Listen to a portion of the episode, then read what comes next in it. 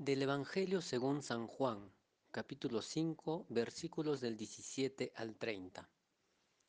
En aquel tiempo Jesús dijo a los judíos, Mi Padre sigue actuando, y yo también actúo.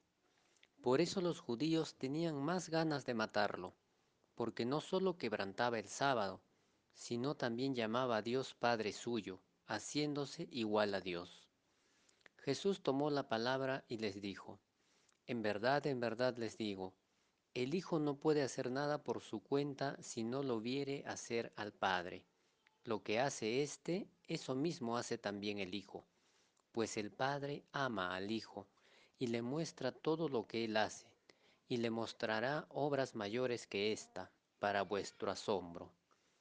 Lo mismo que el Padre resucita a los muertos y les da vida, así también el Hijo da vida a los que quiere.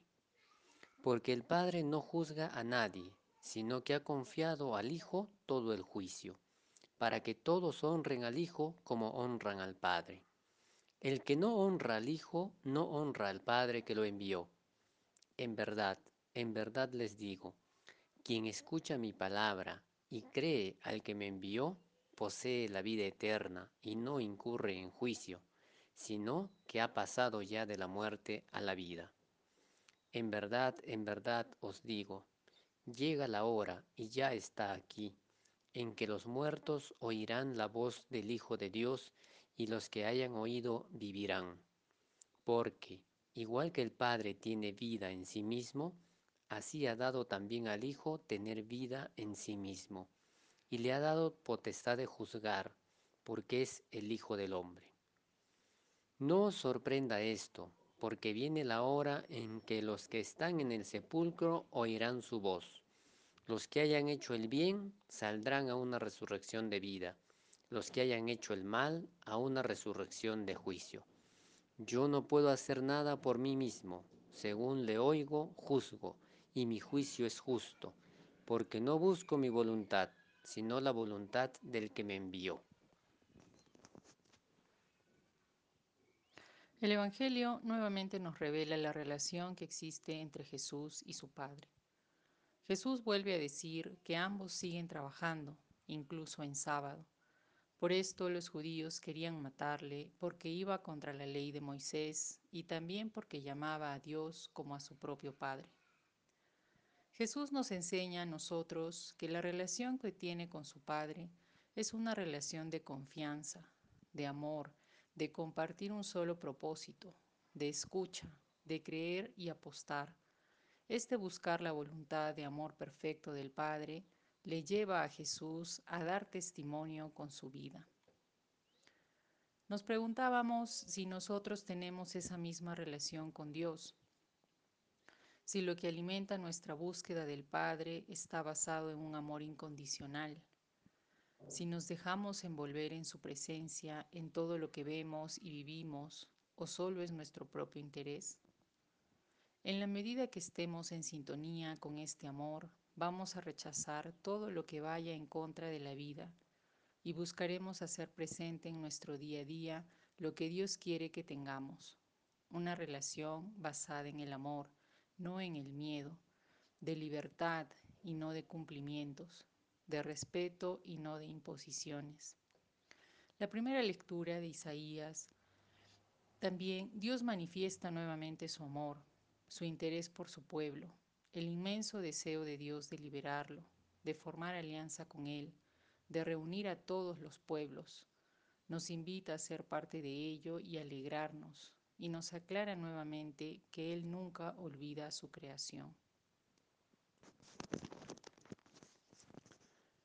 Sobre esta relación profunda que Jesús tenía con el Padre, el Evangelio dice que el Padre se lo ha entregado todo al Hijo y que el Hijo no busca su voluntad, sino la voluntad del que lo ha enviado. La primera lectura también resalta esta relación cuando comenta que Dios nos cuida y pregunta incluso, ¿acaso olvida una mujer a su niño de pecho? Pues aunque te llegase a olvidar, yo no te olvido. Qué hermosa estas palabras de Dios. Dios quiere tener esa relación profunda con cada uno de nosotros y de nosotras. Es su deseo, y su deseo está presente en todo. Dios nos escucha, nos acompaña en los momentos buenos y nos sostiene en la adversidad porque nos ama demasiado.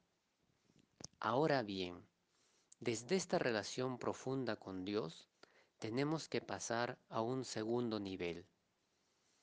Y es que de lo anterior se desprende una segunda reflexión. ¿Por qué esta relación del Hijo con el Padre molestaba tanto a los judíos? El Evangelio dice que por eso los judíos trataban con mayor empeño de matarle, pues llamaba a Dios su propio Padre. ¿Qué les molestaba tanto? Jesús dice en el Evangelio, mi Padre sigue actuando y yo también actúo. Es decir, esta relación profunda con el Padre lo llevaba a actuar, a hacer la voluntad de Dios. No se trata de tener una relación individual y casi romántica con Dios, donde le rezo todos los días pidiéndole por mí, por los míos y por mis negocios. Eso sería un ídolo. Se trata de actuar según la voluntad del Padre también. ¿Y cuál es la voluntad del Padre? La primera lectura nos dice, yo te formé y te destiné para hacer alianza del pueblo, para restaurar el país. Luego dice, el Señor consuela a su pueblo y se compadece de los desamparados, etc. Es decir, la voluntad del Padre y del Hijo es abrirnos a la dimensión comunitaria, es actuar, es trabajar sinceramente por los demás, en especial por los más vulnerables.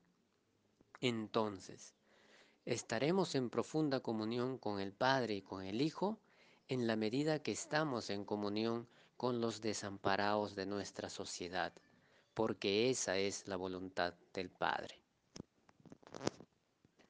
Que podamos entonces cuestionarnos cómo es nuestra relación con Dios, si me abre a los demás y si me permite reflejarlo en mi vida diaria.